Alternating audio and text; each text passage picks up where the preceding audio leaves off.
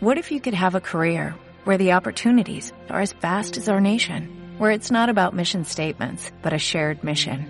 At U.S. Customs and Border Protection, we go beyond to protect more than borders, from ship to shore, air to ground, cities to local communities. CBP agents and officers are keeping people safe. Join U.S. Customs and Border Protection and go beyond for something far greater than yourself. Learn more at cbp.gov/careers.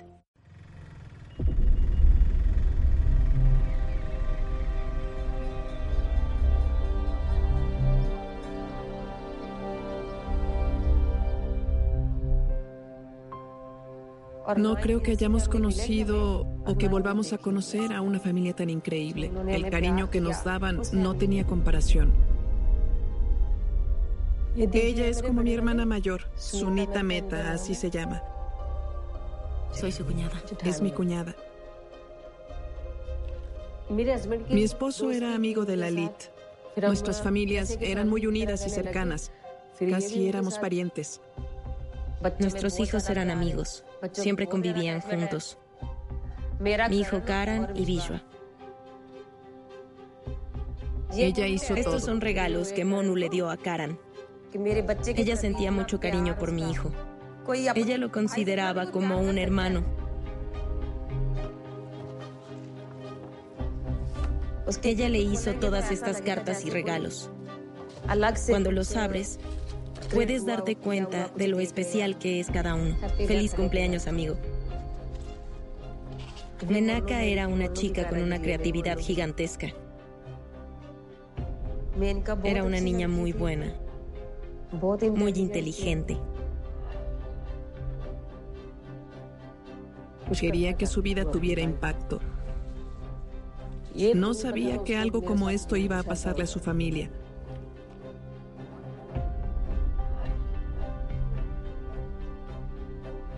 No me dio las cartas una por una, sino que me las dio todas juntas en mi cumpleaños. Dijo que quería darme una sorpresa por todo el cariño que sentía y que por eso había hecho todas esas cartas para regalármelas ese día. Nuestro vínculo era más fuerte que el que dos hermanos pueden llegar a tener. Y a veces recuerdo que ella ya no está.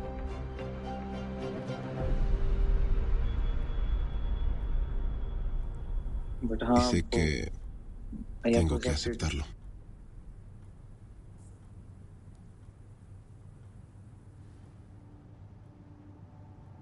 Sentí como algo cambió dentro de mi hijo.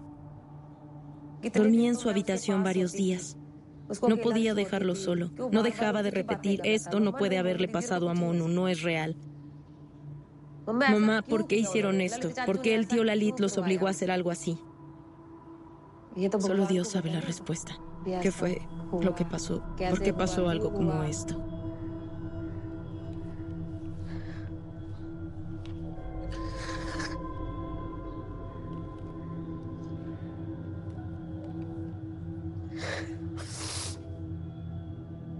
No tiene sentido, no llores. Ya deja de llorar.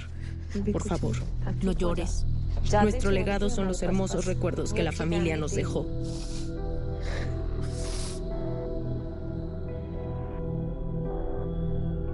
De hecho, me sorprende que no haya habido más conversaciones sobre lo que en realidad pasó en, en Burari.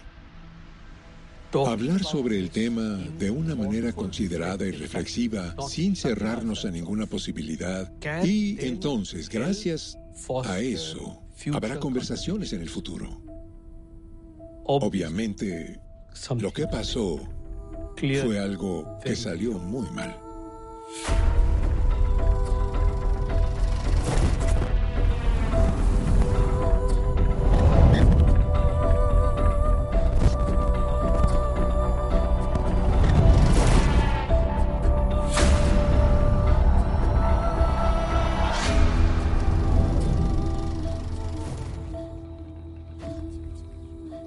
Todo fue una creación de la mente de Lalit. Era obvio que algo sucedía en su cabeza durante años y lo absorbió su propia fantasía. Jugó con todos ellos psicológicamente desde el principio. Creo que lo que le pasó a esa familia fue un evento muy injusto. No deben considerar que estas oraciones nocturnas son una broma. Y aléjense de las personas a las que tienen prohibido hablarles, porque cuando lo hacen, con cada error que cometen, Lalit, Tina y Shivam son quienes deben pagar el precio, pero ustedes siempre olvidan eso. Si alguien no cumplía o si no hacían lo que él decía o no cumplía con su deber correspondiente, entonces eran castigados. Es una bendición verdadera que Dios les indique sus errores. Durante un año a partir de diciembre recibirán un castigo. Este año será su último. Su situación estaba empeorando. El cambio me indica que se sentía de muchas formas, que se sentía tan fuera de control que no podía continuar más tiempo, que había llegado al final de su vínculo, por así decirlo. Lalit fue el principal responsable de esto. Logró tener éxito porque se posicionó como el patriarca de la familia. Todos hacían lo que él decía. Solo hay una persona que fue responsable de lo que les pasó a todos. Lalit. Lalit. Fue por su culpa que los demás perdieran sus vidas. Las exhaustivas investigaciones del Departamento de Policía han revelado que el hijo más joven, Lalit, instigó a toda la familia para cometer un suicidio colectivo. La Brigada de Investigación... Lo trágico de la situación es que solo es presentada como algo extraño. Porque hay otras que sucedieron en este incidente, pero solo es presentado como algo sensacionalista y em, como algo muy boyerista, que no puedes dejar de mirar porque es extraño. Atravesando el silencio, les traemos esta exclusiva. La verdad sobre la casa de los horrores de Burari. Los medios usan diferentes enfoques para cubrir esta clase de casos. Ya lo hemos visto antes y seguirá en el futuro. ¿Pero estás de acuerdo en la forma en que casos como este son presentados? Me meteré en problemas.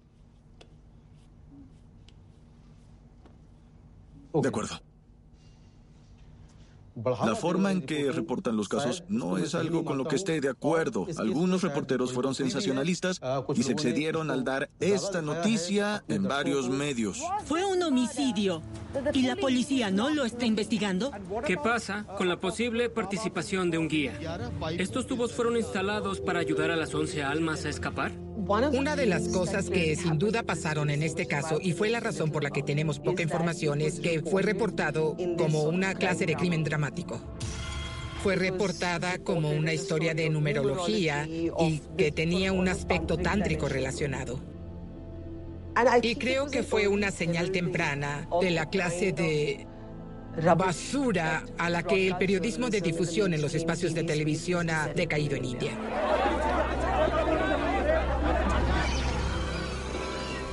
Se siente la energía. En Los medios reportaron que se escucharon gritos provenientes de la casa y que varias personas habían visto fantasmas. La gente disfrutaba el morbo de estas falsas noticias exageradas y los medios cubrían la demanda. Todo lo que decían eran mentiras solo para promocionar sus noticieros y que más personas los vieran en la televisión. Inventaron todo. Como reportero debes ser objetivo y empático sobre lo que estás presentando. Y en el caso de Burari era todavía más importante, porque se trataba de un peculiar caso que no tenía mucho sentido y que tenía toda clase de temas que debían ser tratados con sensibilidad.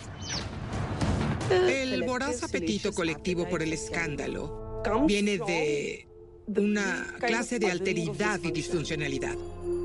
Es más sencillo fingir que esto les pasa a otras personas y que no te pasa a ti. Y luego llegó toda esta familia que se ahorcó, o al menos es lo que nos dijeron. ¿Y no sabemos casi nada sobre eso? En realidad nadie nunca nos dijo por qué o cómo fue que pasó y ninguna persona volvió para darle seguimiento, solo desapareció del mapa.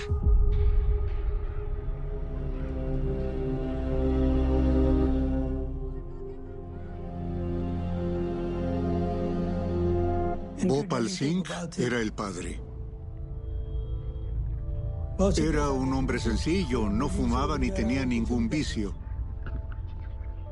Él y yo éramos los ancianos del lugar. Siempre nos sentábamos a conversar juntos. Compartía recuerdos de Toana.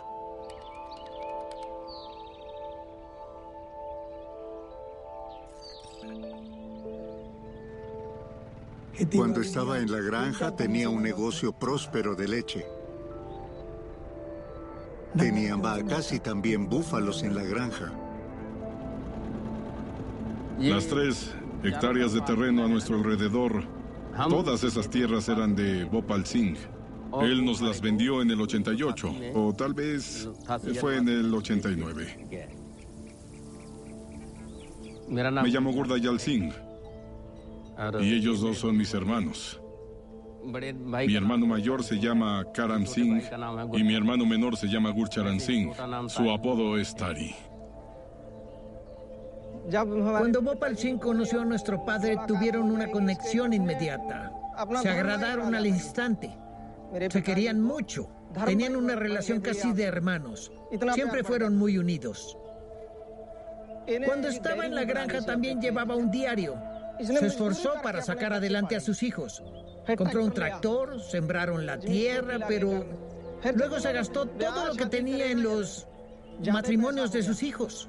Le dijo a mi padre que terminó muy endeudado después de que todos sus hijos se casaron. Y fue entonces cuando nos vendió la tierra. Después de venderla dijo, ahora no tengo cómo sobrevivir en este lugar. Bhopal dijo, mis hijos tuvieron una vida próspera aquí, pero no puedo permitir una caída de estatus en esta comunidad. Y decidió partir junto con su familia hacia Delhi. Bhopal Singh era un hombre amable. Cuando aún vivía, todos solíamos decirle tío. Siempre fue una persona directa. No era de mente cerrada, sino todo lo contrario, era de mente muy abierta. Y no era estricto en lo más mínimo. En esa época la familia era muy feliz. Lalit era un niño ingenuo y revoltoso. Siempre hacía travesuras. El hijo pequeño es el más consentido y Lalit era el más pequeño, así que era el favorito. Lalit, Chander y yo íbamos en el doceavo grado y bebíamos cerveza. Siempre que podíamos nos reuníamos para salir a tomar una cerveza. Nos quedábamos hablando hasta muy tarde, casi llegada la noche. Lalit era quien llevaba la conversación. Nunca dejaba de hablar de su pasado y de los planes que tenía para el futuro. Era la clase de persona que siempre tenía algo que decir. Hablaba de todo, todo el tiempo. Lalit no era mi pariente sanguíneo, éramos mucho más que eso. Era un verdadero amigo. Cuando yo lo conocí, él ya había sufrido un accidente muchos años antes en una moto. No recuerdo exactamente cómo pasó, pero fue un accidente de moto. Estuve en el hospital varios días. Se supone que presentaría sus exámenes, pero estaba en el hospital y no pudo hacerlos. Fui a hablar con sus padres y ellos me dijeron que en el accidente Lalita había sufrido golpes serios en la cabeza. Se quedaba dormido siempre. En medio de una conversación a veces se le cerraban los ojos y se dormía. Ese fue el primer accidente que tuvo y estuvo internado varios días. Pero después, cuando se mudó a Delhi, tuvo otro accidente. De hecho, yo no lo llamaría accidente, sino que fue un ataque en su contra. Las personas que lo atacaron querían hacerle daño, tenían malas intenciones. Y ahí perdió su voz. Lalit trabajaba en una tienda que vendía madera en los suburbios, del otro lado del río Yamuna. Había tenido una disputa con su jefe por la paga. Fue una pelea grande. Escuchamos que habían encerrado a Lalit en la tienda y luego le habían prendido fuego a la tienda con Lalit adentro.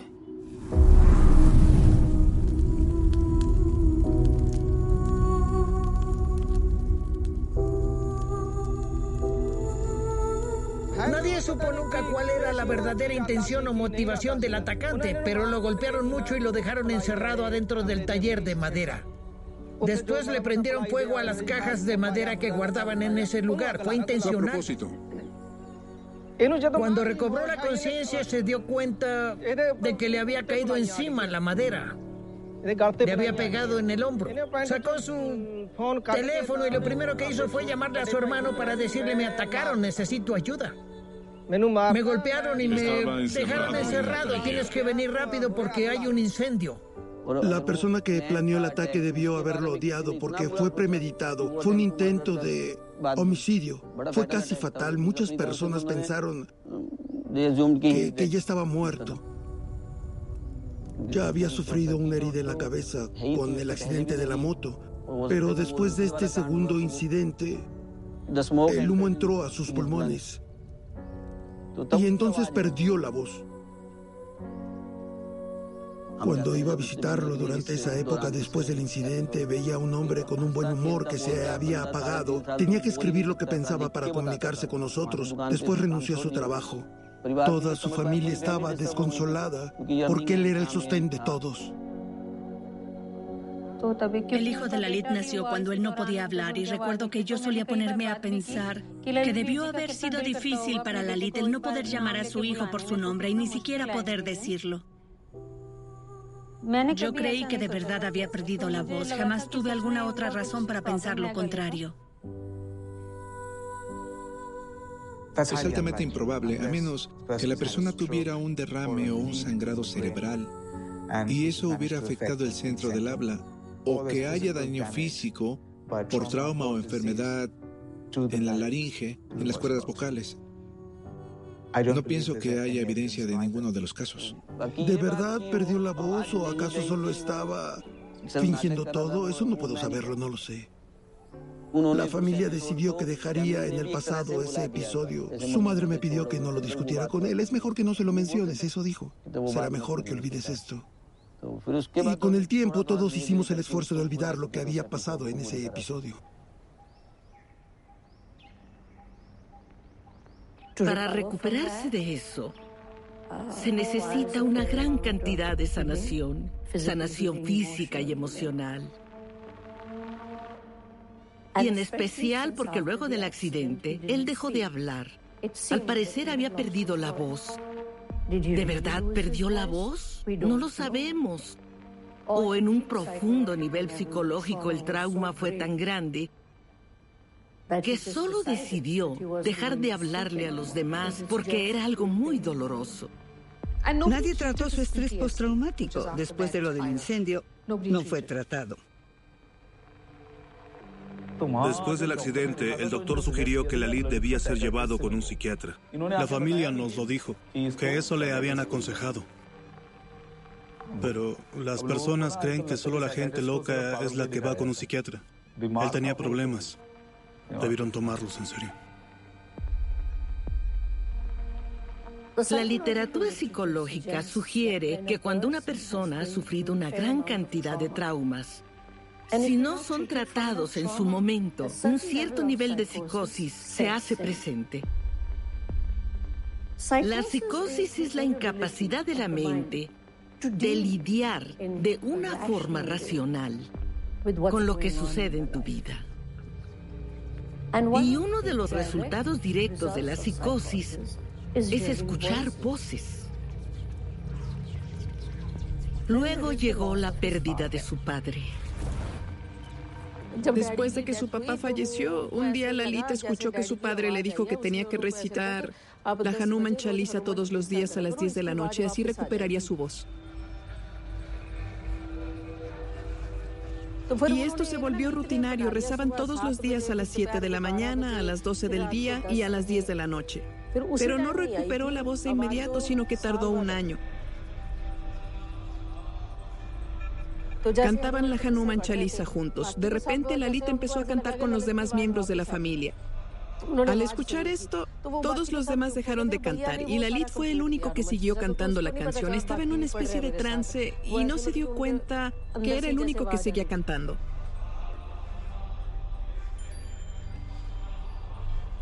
Nos llamaron emocionados para decirnos que Lalita había recuperado la voz. Todo fue gracias a los rezos. Recuperó la voz por las plegarias. Lalita alguna vez me había mencionado que si todo esto estaba pasando era gracias a las bendiciones de su padre, era por obra de su papá. Él era el responsable. Pero él jamás mencionó nada sobre escuchar al espíritu de su padre ni que su espíritu lo estuviera usando a él para comunicarse con otros. Él solía contármelo todo, pero jamás habló nada de esto conmigo. ¿Por qué no?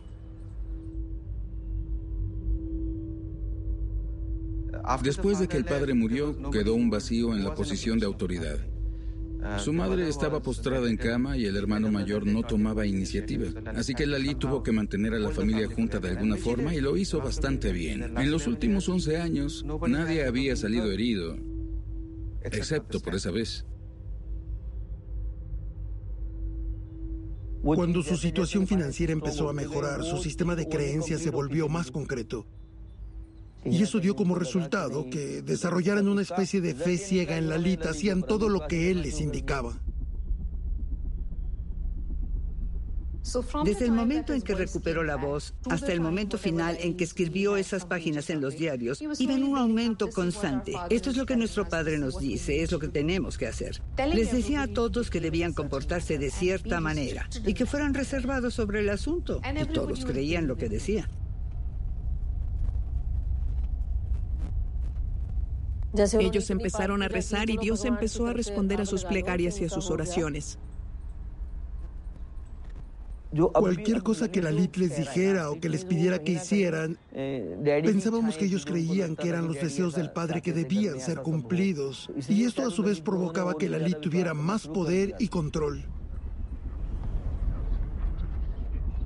Entonces había una especie de fórmula mediante la cual se convirtió en la idealizada y un poco aterradora figura autoritaria y de esa forma todos los demás hacían lo que él les pedía. Y creo que eso era igual a un culto dentro de la familia. Si analizas los inicios de cualquier culto, el llamado líder del culto tiene que probarse mediante la demostración de una hazaña extraordinaria, que por lo general es sobrenatural, que tiene posesión de habilidades sobrenaturales o sobrehumanas. La recuperación de la voz fue la demostración de esa hazaña. No se puede ejecutar nada en un culto a no ser que haya una completa sumisión. Esta clase de aislamiento social fue creada porque se supone que no debían divertirse, solo debían disfrutar, por así decirlo, disfrutar las cosas religiosas que pasaban en la casa. En todas las evidencias escritas que encontramos se mencionaba repetidamente que nadie debía desobedecer las instrucciones que estaban escritas ahí.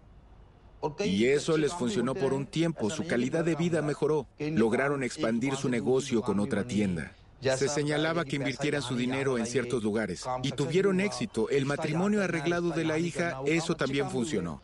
Cuando seguía las instrucciones, la familia podía ver ese crecimiento que tenía. Eso reforzó sus creencias todavía más y cualquier poder que los estuviera guiando ganó su confianza plena y se volvieron devotos a él.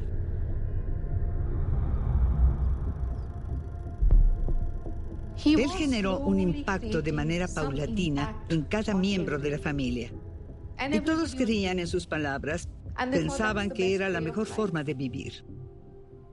Debió decirles que sus secretos debían permanecer solo entre ellos. A menudo criamos a nuestros hijos de la misma manera, con los mismos valores, porque les decimos que no hablen de asuntos privados fuera de casa, que dirá la gente.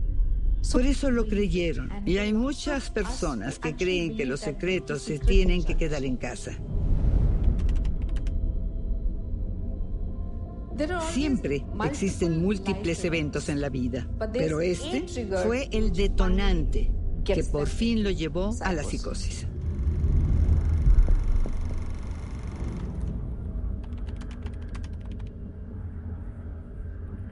¿Acaso sentía que habría alguna especie de problema a causa de este compromiso? Si Priyanka se alejaba, el mundo por fin sabría que algo más estaba pasando en la familia y tal vez sabrían que estaban en peligro. Tal vez se dio cuenta de que ahora que se alejaría, el mundo llegaría a un alto. Si le llaman a esto un reino personal de la Lid, la parte más importante de este reino iba a abandonar a la familia. Así que era como su propio reino prohibido para él. Y nadie podía irse de él. Me había dado cuenta algunos días antes de que celebráramos el compromiso de Priyanka de que había algo extraño en el comportamiento de Lalit. No era el mismo de siempre. Estaba más callado y reservado de lo que generalmente era. Se daba la vuelta y no se evitaba. Cuando los niños iban a ensayar un baile que estaban preparando para la fiesta para el compromiso de Priyanka, yo le preguntaba a Lalit cómo había estado el ensayo, cómo les había ido. Él me ignoraba por completo, no me respondía nada, solo se levantaba y se iba. Su comportamiento sí cambió drásticamente. En uno de nuestros paseos habituales le pregunté a Priyanka si Lalit se encontraba bien, si todo estaba en orden. Ella titubeó y luego dijo que sí. Le remarqué que no estaba hablando mucho. Me dijo que tenía un problema en la garganta. Le pregunté si estaba tomando medicina y dijo que sí. Me pareció muy extraño. Jamás lo había visto tan distraído, nunca. Dormía durante toda la noche, pero también dormía todo el día. Después de la fiesta de compromiso, durmió durante varios días seguidos. Le pregunté a Tina que qué le pasaba a Lalit, por qué dormía tanto, y ella me dijo que se sentía mal por culpa de un nervio, pero que había tomado su medicina y se había dormido. No pregunté nada después de eso, pero era raro que durmiera tanto. Llamé por teléfono a Lalit después de eso. Tina fue quien respondió la llamada y me dijo que Lalit todavía dormía, no se había despertado aún. Le dije que era exactamente lo que quería hablar con él. ¿Por qué dormía tanto? Tina dijo que no había nada de qué preocuparse, que todo estaba en orden. Esa fue la última vez que hablamos.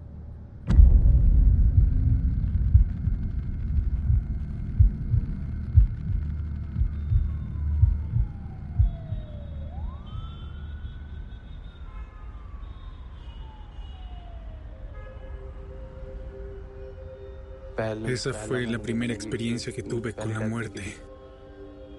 Durante una semana tuve mucho miedo. No quería estar en mi cuarto yo solo. No quería estar solo en ningún lugar. Los veía en mis sueños. Todavía los veo a veces. La última vez que los vi fue hace algunos meses. Recuerdo que era de noche. Y en mi sueño estaba parado en el techo de la casa. Estaba con mi hermana y jugábamos a gritar los nombres de todos los vecinos. Y vimos a Drub, estaba ahí parado igual que como cuando estaba vivo. Solo estaba ahí. Le gritamos, oye, oye, Drub. Y él gritó de vuelta, ¿qué pasa, Yatin? Y entonces desperté asustado. En especial recuerdo a Dhruv y a Shivan por las noches porque es cuando nos veíamos.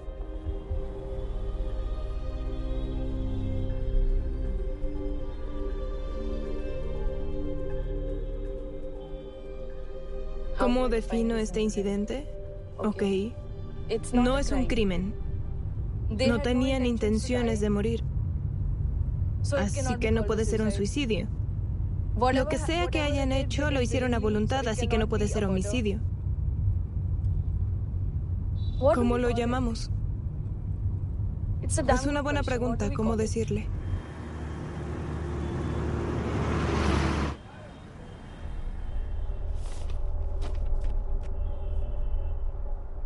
Todo apunta hacia el suicidio.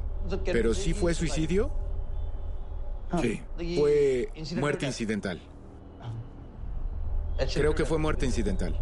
Porque si lees lo que estaba escrito en el diario, dice que todos tienen que ayudar a desatarse mutuamente, pero eso no pasó. Es verdad, sí. Ellos esperaban. Ellos no sabían que iban a morir. por eso creemos que, que fue accidental. Esto no fue ni homicidio ni suicidio. Accidental. Esto fue muerte accidental. Cuando la investigación en el sitio se completó, entonces se decidió que deberíamos hacer un procedimiento llamado autopsia psicológica. Un grupo de científicos, incluyendo a un psicólogo, ellos analizan la psique de las personas fallecidas para descubrir cómo pasó o por qué pasó. Todos estos aspectos fueron considerados. En esencia, Lalit era quien tenía el problema. En este caso se trataba de psicosis.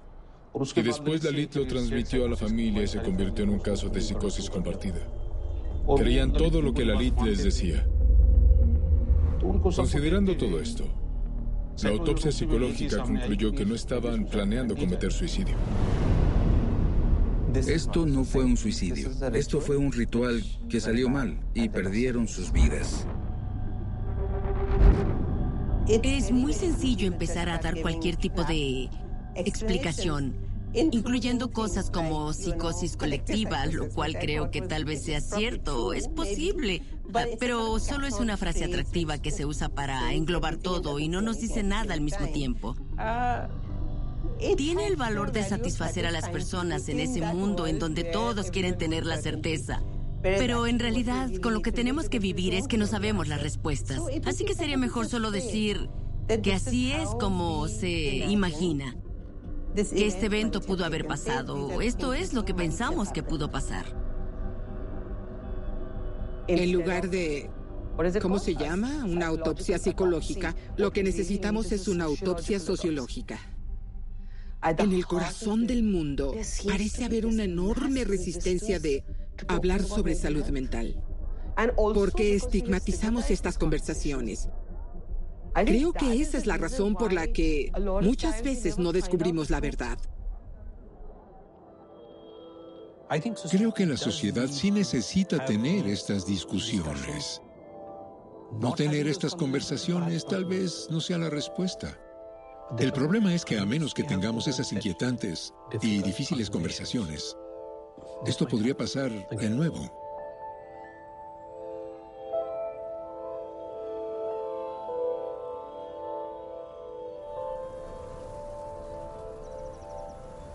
Nos entregaron los cuerpos al día siguiente en la mañana. Para entonces Dinesh había llegado, ya estaba presente. Él y yo identificamos los cuerpos y nos entregaron la custodia. Ver los cadáveres y ayudar a transportarlos. Yo nunca voy a olvidarlo. Fue un momento terrible y muy difícil cuando nos hicieron identificar los cuerpos viendo las caras.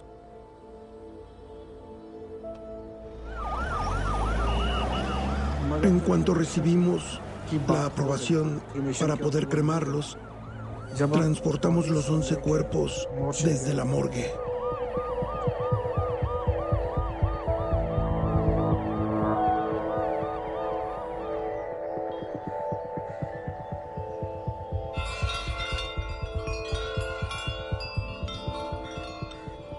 Ya teníamos cubierta toda la manzana, el centro de cremación.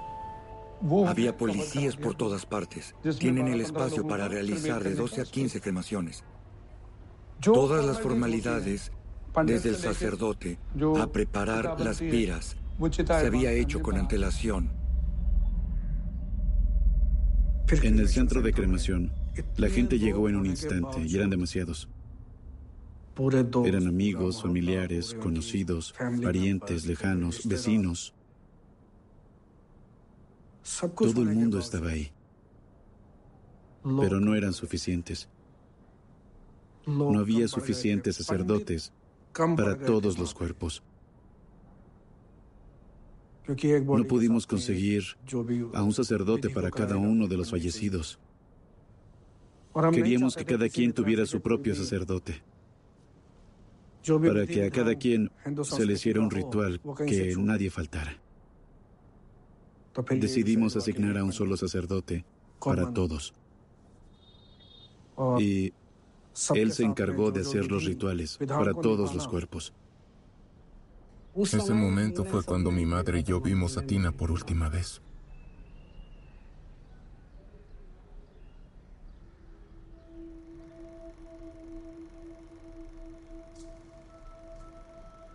A Lalit. A Shivam.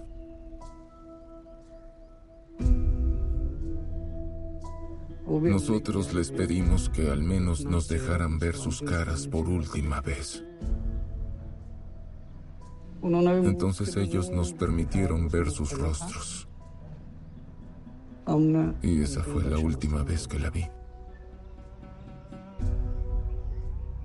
Mi madre lloraba como una niña.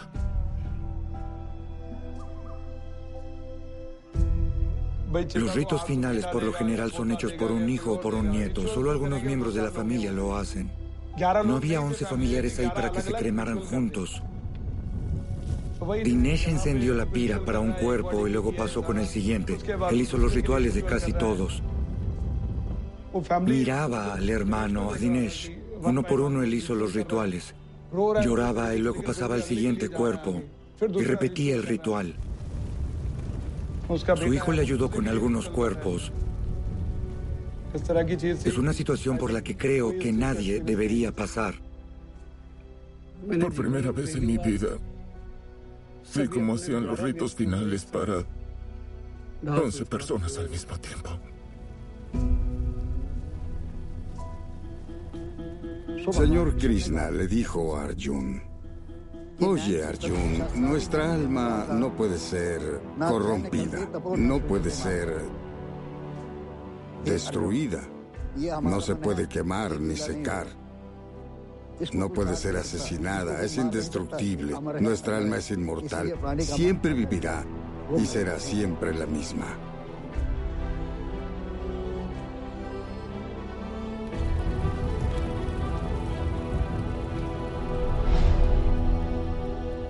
Nosotros ya no teníamos lágrimas.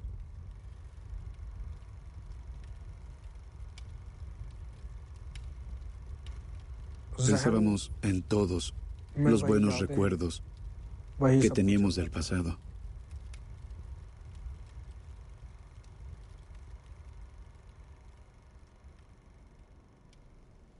Jamás voy Nunca voy a olvidarlos. Esos recuerdos siempre me recordarán el vacío que dejaron.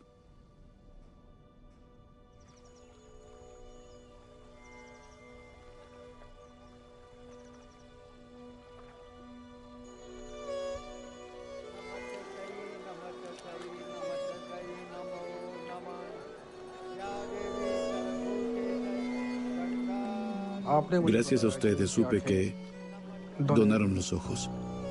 Por fin vi algo de luz. Al menos hubo un cierre, un consuelo y desahogo.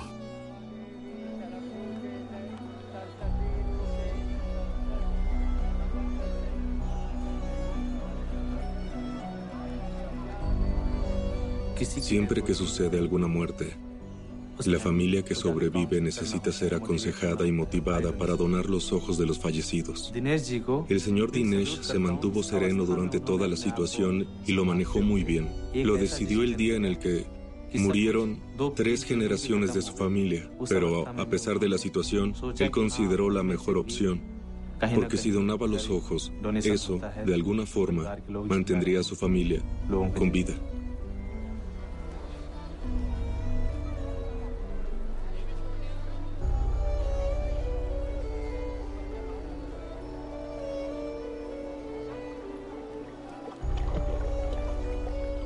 Me hace sentir muy molesto y triste al mismo tiempo. Tal vez si los niños me hubieran avisado, habían hecho una especie de juramento de que no compartirían el secreto con nadie. Cualquier secreto que esa familia tuviera, se lo llevaron a la tumba esa noche y jamás podrá conocerse, nunca.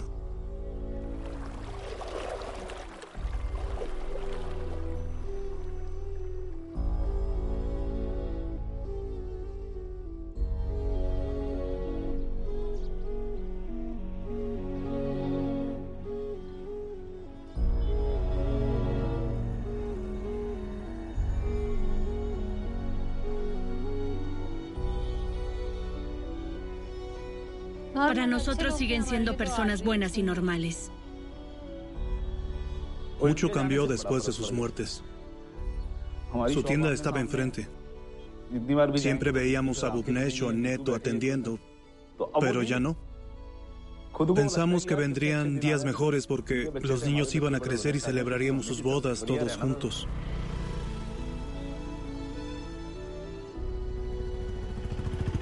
Después de que estas 11 personas fallecieron, tuvimos pérdidas significativas. Desprestigiaron la zona. Nuestra tienda estuvo cerrada un año. Nadie quería venir. Pero con el tiempo, todos olvidarán lo que pasó. Llegarán nuevas personas a vivir a este lugar. Esa es la ley de la vida.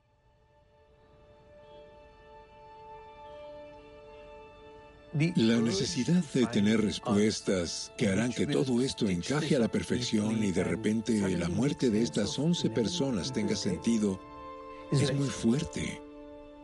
Por desgracia, tal vez existan o no.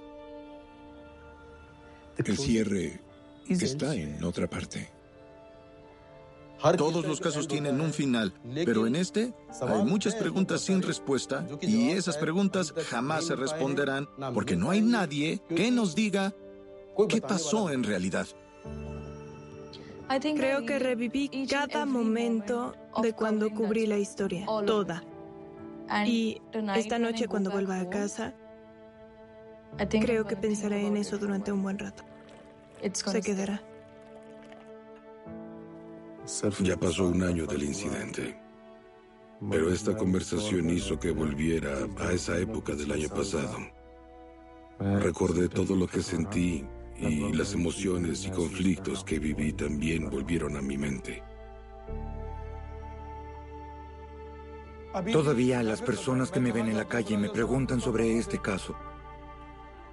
Es un misterio para ellos. Aunque leyeron todo en los periódicos, lo vieron en la tele, conocen todos los detalles. Pero quieren saber la verdad y les digo que no hay otra verdad. Eso fue lo que pasó. Ya saben todo. No sé qué otra información quieren que les diga yo. Algunas personas no quieren aceptar la teoría que se dio a conocer al final.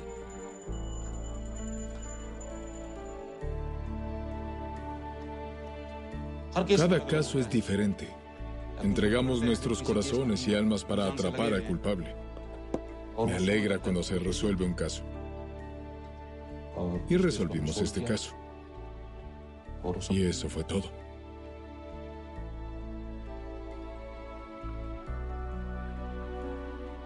Me pregunto qué pensaban esa noche. ¿Por qué se entregaron a la locura? Definitivamente pasaba algo. Dejé de creer en Dios después de eso. Mi esposa me dice que yo nunca fui un verdadero creyente. Pero ahora soy ateo. Esa situación tuvo un impacto muy grande en esa decisión. ¿Por qué Dios dejó que algo así pasara? Si Dios existiera, le habría dado al menos a uno de ellos un poco de sabiduría para gritar o para pedir ayuda y un vecino los hubiera escuchado. ¿Dónde estaba Dios en ese momento?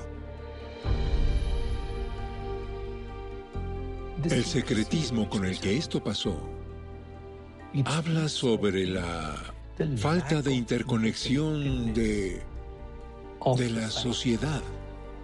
La sociedad necesita tener estas conversaciones, aunque sean inquietantes, porque contar la historia de estas personas es en sí mismo darle un cierre, tanto para ellos como para nosotros.